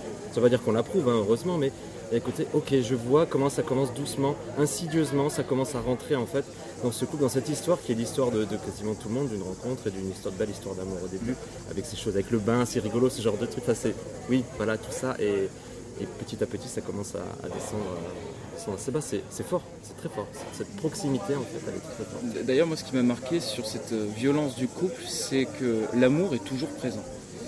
Et c'est, et c'est- mais tu- du coup, tu le mets, euh, tu le portes et tu, le- tu le présentes. Il y a ce, ce moment qui aurait pu être très risqué. Justement, quand on reviendra sur la mise en scène, je me demande que tu me- pourquoi ça? C'est le moment où d'un coup tu coupes la narration pour t'adresser au public, comme si nous étions l'entourage d'Eda. Mais c'est, en fait, c'est d'un coup c'est une coupure euh, forte parce que on, on est pris à partie. La première réflexion, c'est elle nous parle à nous, à nous-mêmes. Euh, on n'est pas un personnage, pas une- on se sent vraiment euh, questionné. Et, euh, et j'ai vraiment adoré cette phrase. Tu nous poses la question qu'est-ce qu'on a fait? Pourquoi on n'a rien dit? Et tu dis, mais très simplement, on, on ne lutte pas contre l'amour. On ne peut rien contre On ne l'amour. peut rien contre l'amour. Et quand tu sors ça, c'est à la fois très beau parce que ça nous rappelle que malgré tout, il y a de l'amour. Bien sûr, c'est attention, on- Oui, voilà, il n'y a pas de justification ou quoi, c'est vraiment rappeler ça. Et en même temps, c'est triste. Ça met l'amour dans un côté, euh, bah voilà, pas rose, pas tout beau, pas euh, dans une réalité de quotidien qu'on peut tous vivre. Et malgré l'amour, on peut déraper complètement et aller dans le mal. Et moi, je trouvais ça, ce moment particulièrement euh, très très fort. quoi. C'est- Ah, ça, ce moment, ce- c'est- moi aussi, ça me, ça me trouble beaucoup ce moment-là quand je, je joue. Euh, la phrase complète, c'est On ne peut rien contre l'amour, contre le silence, rien. Et pour Sigrid, au départ, parfois j'oubliais contre le silence. Elle me disait Mais non, tu peux pas oublier contre le silence. C'est ce ça qui est très important. C'est que d'une certaine manière, euh, le, le silence. euh, euh, c'est aussi tout ce qu'elle n'entend pas, tout le silence qu'elle veut faire sur, sur sa souffrance. Oui, c'est ça, ce refus. voilà. Et, et je crois que s'il y a amour toujours dans, ce- dans cette histoire, c'est parce qu'il y a surtout, de part et d'autre euh, de, l'histoire, euh, dans, l'être de chacun de- des, protagonistes, euh, un désir d'amour, un besoin d'être aimé, d'être regardé. Et, finalement, ça, marche parce que l'un et l'autre ont, besoin d'être d'être celui qui est regardé par l'autre. Et il y, a un, équilibre qui se trouve au départ parce que parce qu'il y en a un qui se sent valorisé de, la position qu'il a euh, euh, de surplomb parce qu'il aide, sa, compagne, et elle qui se sent valorisée parce euh, parce qu'il la regarde, il s'intéresse à elle, il, l'accompagne. Et donc cet équilibre-là fonctionne parce que l'un et l'autre a, trouve son besoin d'être aimé rassasié. Euh, besoin d'aimer. Et, sauf que à partir du moment où, euh, où, la, société, euh, la reconnaissance sociale de ces personnages-là se, déplace, et où cette femme qui avait, qui qui avait peu d'assurance prend conscience du fait qu'elle n'a pas besoin de lui mmh. pour exister, mmh. et ben lui panique parce que, parce, que, parce que sa place est remise en question parce qu'il y a un déséquilibre et que euh, et donc il a cette phrase là de quel genre de femme prend comme ça sans jamais rien donner en retour? C'est comme si avait, il avait l'impression que qu'il avait, il avait contribué à, il, avait passé du temps à, l'accompagner et une fois qu'elle s'assume, qu'elle trouve euh, de l'amour dans le regard des autres personnes, elle, elle, elle, d'une certaine manière, elle, ne peut plus, elle ne peut pas suffisamment payer sa dette de reconnaissance. Et donc, euh, ce manque-là qu'il a, euh, qui crée, qui, crée euh, qui, apparaît, le plonge dans, dans, une, dans, une panique. Dans une panique de ne plus exister, de ne pas exister suffisamment, et dans une rancœur, comme s'il y avait une ingratitude de, la part de la femme d'exister euh, comme elle devrait exister, euh, d'être épanouie. Oui. Euh, et c'est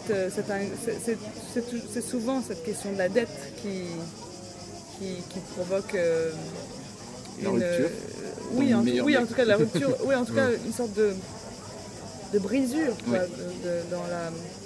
dans l'histoire. Mm.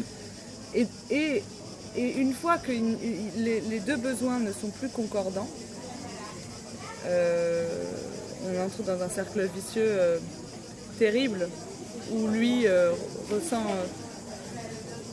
une colère, une, soif de justice qui, lui semble légitime, qui, ne va que croissant, et elle qui ne peut légitimement euh, pas reconnaître cette, euh, mm. cette demande mm. qu'il a. Comme s'il comme, comme s'il il, il, il, revendiquait euh, la, la, la, la, reconnaissance d'être celui qui a fait cette personne. Mais elle s'est faite elle-même. Il l'a aidée, mais elle s'est faite aussi elle-même. Mm-hmm. Et elle mérite ce qu'elle produit d'elle-même. Mm. Mais voilà. Et donc c'est ces questions-là sont assez passionnantes. Mm. Avec Sigrid, on avait travaillé pendant. Enfin, j'ai fait un doctorat de création euh, recherche en tant que metteur en scène autour de la question du désir et plus précisément du rapport entre désir et sidération. Mm. Et la première collaboration qu'on a fait, qu'on a eue euh, avec, euh, avec Sigrid, c'était une adaptation d'un livre de un roman de Marguerite Duras qui s'appelle Les yeux bleus, cheveux noirs. Mm-hmm. On avait fait un spectacle qui s'appelait Et dans le regard, la tristesse d'un paysage de nuit. Et ça parlait du, de, ce qu'on a appelé la crise du désir. Euh, et ce sont des questions qui nous intéressent beaucoup. Euh, les mouvements du désir dans, l'amour, mais aussi dans le développement de, l'individu. Comment, euh, comment tout d'un coup on peut recevoir, on peut ressentir cette force d'exister et puis l'amenuisement de cette puissance d'être. Tu me laisses sans voix. c'est passionnant. Toi ou moi Je t'en prie, euh, je voulais juste aussi dire, au niveau de la lumière et du son, c'est aussi parfaitement maîtrisé. Les, petites musiques, les petites touches sont vraiment très agréables. Et ça fait des respirations aussi. Sauf quand la musique est lourde aussi, mais c'est bien, elle accompagne en fait ces moments assez durs et on a une musique euh, assez, lourde, assez, costaud. Donc vous étiez tous les trois, en fait, ça a été créé, la partie musicale a été créée en même temps que le... Oui, en fait, euh, l'équipe de ce spectacle c'est une équipe qui se connaît vraiment. euh, on a travaillé ensemble, à part, le, le- à part Bastien Lefebvre, le chorégraphe danseur, mais qui est- qu'on connaissait par ailleurs. C'était la première fois qu'il euh, travaillait avec nous sur un spectacle. Sinon, euh, le créateur son, la créatrice lumière sont des compagnons de route depuis euh, Sigrid Carré-Lecoin de l'auteur. Ce sont des compagnons de route. On, on travaille ensemble, on, on- on s'apprécie, on se connaît et on se fait confiance. D'accord. Et donc, euh, dans, ce- dans cette création, euh, on a aussi euh, de l'attention pour le regard de chacun et, et le, et, et- et de, et du coup, on entend. On- la, la parole circule beaucoup. Il n'y a pas celui qui sait, celui qui ne sait pas. euh, On, on travaille ensemble. Ce qui, pe- ce qui a- ce qui permet aussi d'avoir euh, beaucoup de délicatesse dans les rapports, mais dans le- la manière dont se tissent les effets entre eux. Euh, comment euh, la musique et la lumière dansent ensemble avec, le- avec la parole du- de, de l'auteur, avec l'interprète. Et ce sont des choses. euh, il s'agissait euh, euh, pour eux, je crois, pour Jennifer Monte Santos à la lumière et Lucas Lelièvre au, au son, de, de, de me créer, des- de- de- d'être des partenaires. Et il ne s'agissait pas de mettre une bande son ou de d'éclairer pour, ait- pour que je sois éclairée. c'est plus qu'un support. Oui, c'était vraiment. euh, moi, je vais être seule sur le plateau, mais je, mais, mais, je, mais, mais je vais aussi euh, euh, jouer avec, avec les deux personnes qui sont en régie et qui, qui sentent le spectacle. Et, et au moment où on, où on le, où on où le vit, on est vraiment à trois, en fait. Ça, c'était c'était un désir. Lié à, notre, euh, à la manière dont on fait du théâtre enfin, ensemble, qu'on aime le faire. Mais, euh, et ça a permis euh, à, à chacun de, de trouver sa place. quoi. Et euh, voilà. C'est très bien retranscrit en tout cas sur scène. clairement. Et on reste. T'as une question toi ou pas? Oh oui, j'ai une petite Ah, une question, question. juste pour. euh, tu me donnes ton- comment tu abordais la mise en scène? Parce qu'elle est au même titre que la lumière, que, que tout. Euh, juste par- parce que ça reste très simple. En fait, tu, c'est vraiment le texte euh, qui est là et ton interprétation, mais tout est, il y a, une raison à tout. Dire, la mise en scène, ça se sent, c'est vraiment étudié. On est dans une, en gros, on est dans une pièce de l'appartement, de la maison, et en fond, on voit un bout de salle de bain. On ne voit pas en entier. Et, et c'est tout. Il y a une chaise, un miroir, pas plus. Et tout est fait sur le déplacement. Donc Voilà, je veux savoir un peu comment tu l'avais imaginé et Tu parles du décor par exemple le décor, mais la scénographie, la mise en scène, un peu comment. Alors, euh, moi je travaillais beaucoup à partir d'images. Euh, je- quand je, quand je, je rêve sur un spectacle, je me constitue une banque d'images. Euh, je pars souvent de, de ça pour, euh, pour aller chercher le- l'esthétique dans laquelle ça, euh, je travaille. Je fais beaucoup de, de- de mises en scène qui sont très très différentes, un peu comme des exercices de style. Je- J'essaye jamais, j'essaye toujours de faire autre chose. Oui, t'as pas une recette euh, Non, prête à voilà. appliquer. Du coup, je, quand je pars sur la recherche d'un- spectacle, je pars sur, sur la recherche de, de références iconographiques d'un corpus.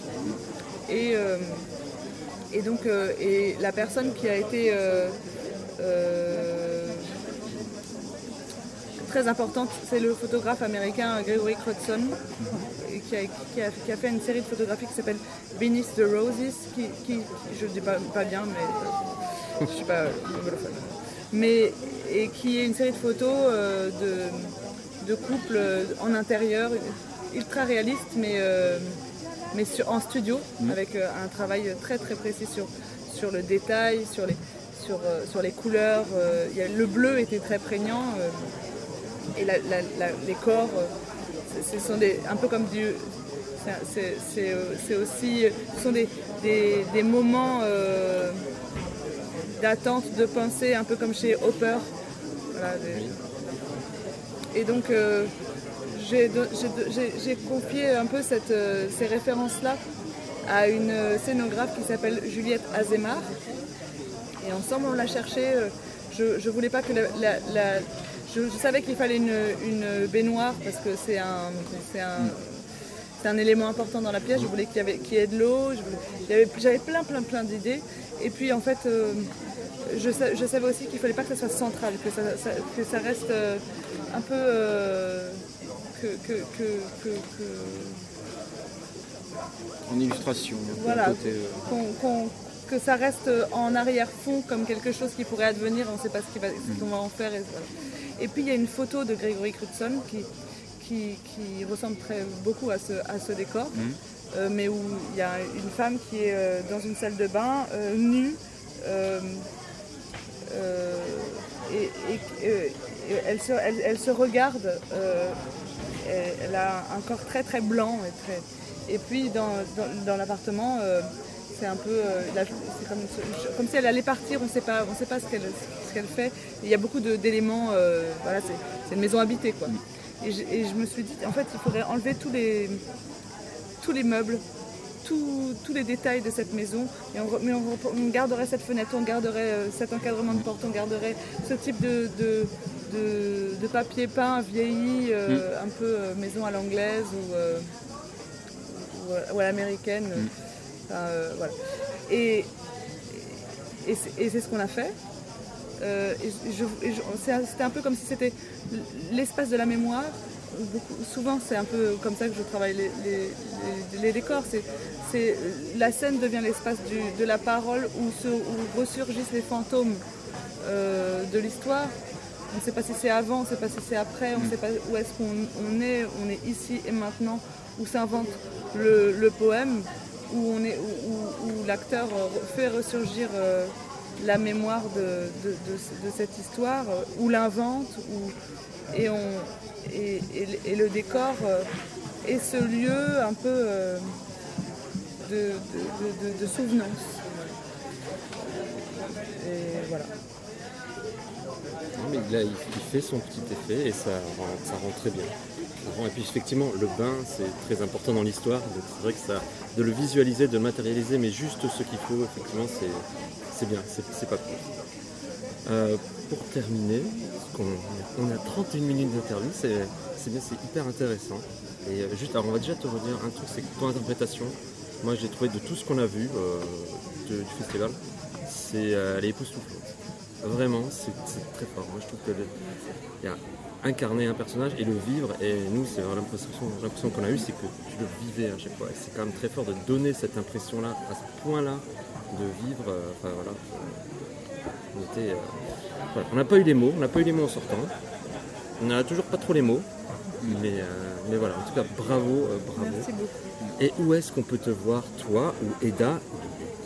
Où est-ce qu'on peut vous voir maintenant que sur Avignon? Eh ben, c'est terminé. Hein, alors on va jouer le spectacle, on va reprendre le spectacle euh, quelques dates en Bretagne, à Lamballe, à Brest. Euh, euh, pour suivre l'actualité du spectacle, c'est possible de regarder sur mon site internet qui s'appelle, enfin l'adresse c'est www.lenapogam.com. D'accord.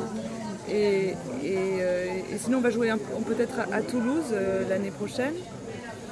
Et puis après la saison, ça sera la saison 2019-2020 qui nous, qui nous révélera euh, la suite des aventures de, Eda. Ah.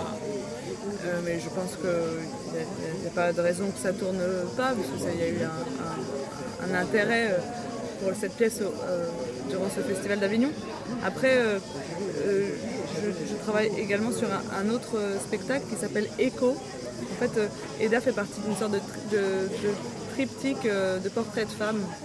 Euh, et, le,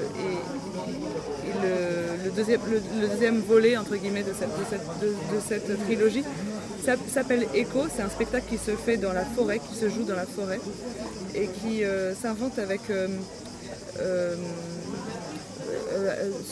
sur, une musique d'un groupe qui s'appelle Ezekiel et qui, s'invente aussi avec le chorégraphe Thierry Chunyang,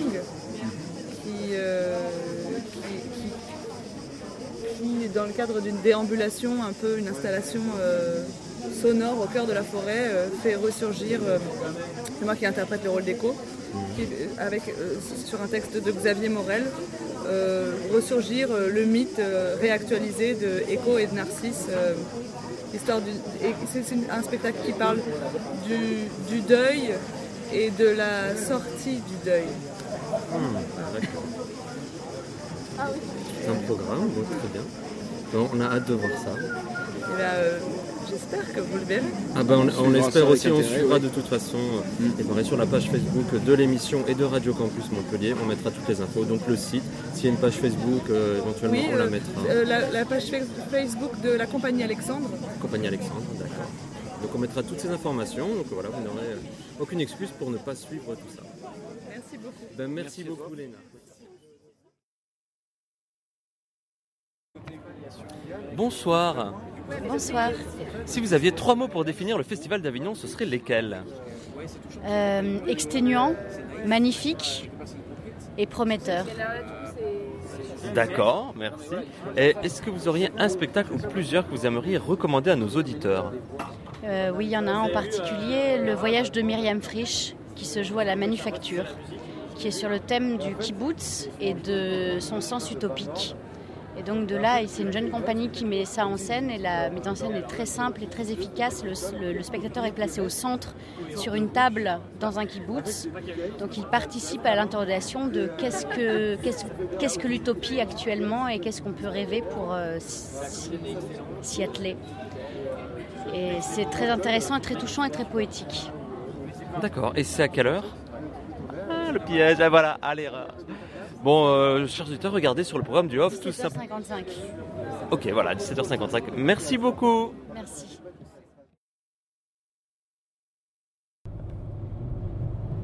Et voilà, voilà, le festival off d'Avignon, c'est terminé pour nous. Euh, voilà, vous écoutez la dernière chronique, donc avec tout ce qu'il faut aller voir ce week-end, absolument avant que tout se termine. Et on va finir par euh, une petite chronique en voiture. Voilà, on est sur le retour. Il est, il est minuit et quelques sur le retour du chemin à Montpellier. Et puis, ben, on va parler euh, d'un personnage, d'un personnage dont on a vu euh, deux spectacles. Un personnage qui s'appelle Manuel Pratt, qui est une figure locale avignonnaise, euh, pas réputé pour avoir la langue dans sa poche. Et on a vu son premier. D'abord, on a vu une pièce en duo qu'il joue, qui s'appelle Landru. Landru, qui est basé sur le fameux tueur en série du début du siècle, je ne m'abuse, ou fin, ouais, ce soir, on est dans, ces eaux-là. Euh, c'est très bien, voilà, c'est déjà. Voilà. Euh, c'est très bien. C'est- un duo. On a deux, personnes. On a Landru euh, qui parle avec, bah, avec sa conscience. hein. Je pense qu'on peut, on spoile pas. Mais voilà, c'est c'est très drôle. C'est toutes les, les la partie vraiment atroce Landru est évitée. hein. On clairement les suggérer. On sait très bien. Voilà, ils partent du postulat que euh, tout le monde sait ce qu'a fait Landru. Donc voilà, il n'y a pas besoin de- d'en rajouter, d'en reparler avec des détails glauques. Euh, non, bien au contraire, non, non, c'est un échange euh, drôle, parfois un peu poétique, mais voilà, entre Landru et sa conscience, et on apprend la vie de Landru et tout ce qu'il a vécu, et c'est voilà, c'est drôle, c'est amusant, c'est instructif pour peu qu'on ait envie d'en apprendre sur Landru, ce qui n'est pas forcément le cas de tout le monde, mais vraiment c'est bien, la mise en scène est minimaliste, euh, voilà. euh, un assis, l'autre debout, il se lève de temps en temps, voilà, en gros, c'est à peu près ça. Mais euh, c'est très bien, le texte est très bien fait. Les, les comédiens, dont Manuel Pratt justement, sont très très bons. Voilà, je laisse la parole à David pour une analyse complémentaire. Oh bah pas mieux en fait. Euh, oui effectivement c'est super bien posé. Les deux comédiens, alors désolé euh, Manuel Pratt pour ton partenaire, on n'a pas nos notes. Donc on n'a pas son nom mais euh, voilà on le mettra dans le podcast, dans les mots on le citera. Parce qu'il est vraiment très très bon. Il donne un. Ils forment tous les deux deux opposés. C'est Landru et sa conscience et Landru et sa deuxième personnalité, on sait pas trop. Et en tout cas ce petit duo s'amuse de, de ce personnage, de cette histoire de ce vécu et voilà c'est super drôle quoi. C'est drôle c'est fin euh, c'est voilà. Du très très bon théâtre du très bon spectacle. Et en effet on apprend un peu sur la vie de on en viendrait presque à apprécier le personnage. Voilà à- il nous donne des leçons de séduction ce qui est jamais mauvais à prendre. Bon il faut pas aller comme il a fait hein. Euh, si vous connaissez pas Landru allez vous renseigner vous allez vite trouver et savoir de quoi on parle. Mais euh, non, super, je ne vais pas en rajouter plus, c'était euh, vraiment un bon moment. Voilà, donc n'hésitez pas à y aller. C'est à la tâche d'encre à 11h du matin. À 11h du matin. Ah oui, ah voilà, à En jour pair. À en jour tout à fait. Euh, voilà, donc euh, choisissez bien. Il reste encore quelques jours pairs. Heureusement, on va dire. Mais euh, voilà, donc euh, allez-y. Et on va rester encore sur Manuel Pratt, puisqu'on en a profité, séduit par le personnage qu'on a vu dans Landru. On s'est dit, bah tiens, ça serait intéressant de le voir euh, dans son one-man show. Enfin voilà, son seul en scène, son solo. Enfin, Manuel Pratt, voilà. Manuel Pratt respire encore. À 22h à la tâche d'encre. C'est lui sur scène, sans artifice, mis à part une chaise.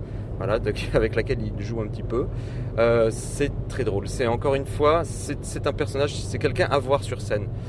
Euh, il raconte tout et n'importe quoi en mode, en mode stand-up, mais, mais façon Manuel Pratt. C'est-à-dire que ça ne ressemble à personne d'autre. Ça ne ressemble qu'à lui. Et même si, bah, des fois, les sujets, les blagues peuvent être un peu, un peu déjà vus ou un peu convenus sur des sujets qui ont déjà été traités, et bien en fait, la personnalité, la façon, la façon de parler, les mimiques aussi de, de Manuel Pratt fait que ça, ça passe très très bien et qu'on passe à un très bon moment, on rigole beaucoup. Euh, voilà, c'est euh, c'est corrosif aussi, c'est pas, pas un truc euh, simple sur la vie de tous les jours, euh, comme on peut en voir. Euh, voilà, c'est drôle, il prend des sujets, il les tord et, puis il nous fait rire. Oui, alors, il faut placer le personnage, parce qu'on vous dit, ouais, c'est le mec, il a une gueule, etc. Il faut placer dans le contexte. Il faut imaginer un peu le, vieux rocker, euh, tatoué, marqué, euh, qui a du bon passif, qui a un vrai vécu. Euh, Manuel Pratt, vous pouvez aller le voir à la tâche d'encre avant, après le spectacle, hyper accueillant, hyper sympa, souriant. Mais c'est le mec, euh, voilà, vous lui faites pas la leçon, quoi. Euh, Il a sa vie derrière, ça se sent, il a ses bagages, il a ses, ses valoches, comme on dit, et, euh, il sait ce qu'il veut défendre et c'est ce qu'il a à dire. Et du coup, on le sent, le sent dans le spectacle. Il se permet tout et n'importe quoi. C'est vraiment euh, le mec qui se dit, mais rien à foutre. J'ai envie de le dire, je le dis. Donc, ouais, il a quelques moments qui sont bien trash, bien pas politiquement corrects du tout. Euh, si vous avez des sensibilités de spaghetti, n'y allez pas parce que vous allez trop cuire. Mais euh, en tout cas, euh, ouais, non, on se marre bien parce que justement, il est complètement irrévérencieux. Je me suis fait la réflexion qu'il avait un petit côté Didier Super sans le côté débile. Donc non, c'est vraiment hyper fin. En plus, c'est intelligent, quoi. Une balance de trois sous couvert de vannes, de trois petites piques et réflexions. Où t'es là, tu fais ah oui, effectivement, ouais, il a pas tort, quoi. Et puis voilà, il est d'une simplicité désarmante sur scène, mais avec une qualité de jeu et bah, d'a- d'acteur. C'est un vrai comédien euh, euh, qui fait qu'on est complètement embarqué et qu'on se marre pour des horreurs des fois, euh, alors qu'on s'y attendait pas. Un mot sur le justement ce, ce- personnage parce que ça fait quelques fois que j'y vais. C'est un peu le passage obligé pour moi à Avignon. La tâche d'encre, Manuel Pratt, qui en général présente quatre spectacles euh, qui alternent sur les jours pairs et impairs, sur deux créneaux horaires. Donc vous pouvez y aller, vous l'avez à toutes les sauces. Vous avez tout type de spectacle. Vous fera pas le... Regardez dans le programme, vous verrez à peu près ce que ça veut dire. Manuel Pratt se lâche. Euh, mais surtout, c'est un comédien qui fait Avignon depuis 33 ans, qui a connu Avignon, donc du coup depuis vachement longtemps. Il est avignonnais, donc même avant d'y jouer, il connaissait. Et c'est quelqu'un qui défend Avignon pour ce qu'était Avignon euh, déjà dès 1960. Et ça, ça veut dire quoi concrètement parlant euh, Au lieu de, c'est pas juste des mots. C'est, je pense, le dernier, le dernier comédien qui présente des spectacles au chapeau. Donc c'est entrée libre. Vous avez juste à réserver parce que c'est blindé. Euh, et après, vous passez au chapeau. Ça vous a plu, vous donnez de l'argent. Ça vous a pas plu, vous n'en donnez pas. Il prend le risque. Il prend le risque de laisser le spectateur dire par l'argent, par la- s'il a aimé ou pas. Donc s'il se vautre, bah, ce sera sa faute. C'est, euh, Donc déjà, il défend ce théâtre-là, ce qu'on ne trouve plus, euh, ce petit moment critique sur Avignon Festival off. Mais euh, faire payer un artiste 4000 boules pour jouer une heure par jour et que ce soit lui, l'artiste qui, perde sa chemise, non, c'était pas ça Avignon à la base. Et Manuel Pratt le défend et pour ça que des fois il est pas trop apprécié non plus. Donc voilà, déjà rien que pour ça, il fait ça. À la fin de ses spectacles, il laisse la parole à tous les autres comédiens qui pourraient être dans la salle pour faire leur propre promo. Voilà, le mec il est dans la solidarité complètement et il défend ça. Et, on aurait beaucoup aimé l'interviewer euh, pour pouvoir en discuter avec lui, qui vous dise lui-même pourquoi euh, il a ce senti là, ce ressenti là. Euh, mais voilà, donc du coup je trouve que c'est vraiment quelqu'un qu'il faut bah déjà il fait des super bons spectacles, donc c'est cool d'aller le voir, mais en plus c'est vraiment lui montrer que bah on soutient aussi ça. C'est, euh, c'est cet Avignon-là qu'on aime, où l'artiste il est là, il est hyper accessible, euh, il parle à tout le monde, euh, il est juste là pour échanger, pour partager, et, voilà, il n'est pas rentré dans le truc marchand de balles. Donc profitez-en, vous pouvez le voir ce week-end encore, et vous le verrez sûrement l'année prochaine et l'année d'après. Après on verra, apparemment il sera à la retraite. Mais le connaissant, ça n'empêchera pas de se fermer sa gueule. Absolument, donc voilà, on conseille vraiment, c'est euh, un personnage et c'est vraiment deux spectacles super. On imagine que les autres spectacles, ces deux autres spectacles sont très bien aussi, mais on ne les a pas vus. Euh, voilà, donc euh, Emmanuel Pratt respire encore et Landru à la tâche d'encre. Voilà, allez voir sur le programme pour en savoir plus sur les horaires et tout ça, tout ça. Voilà.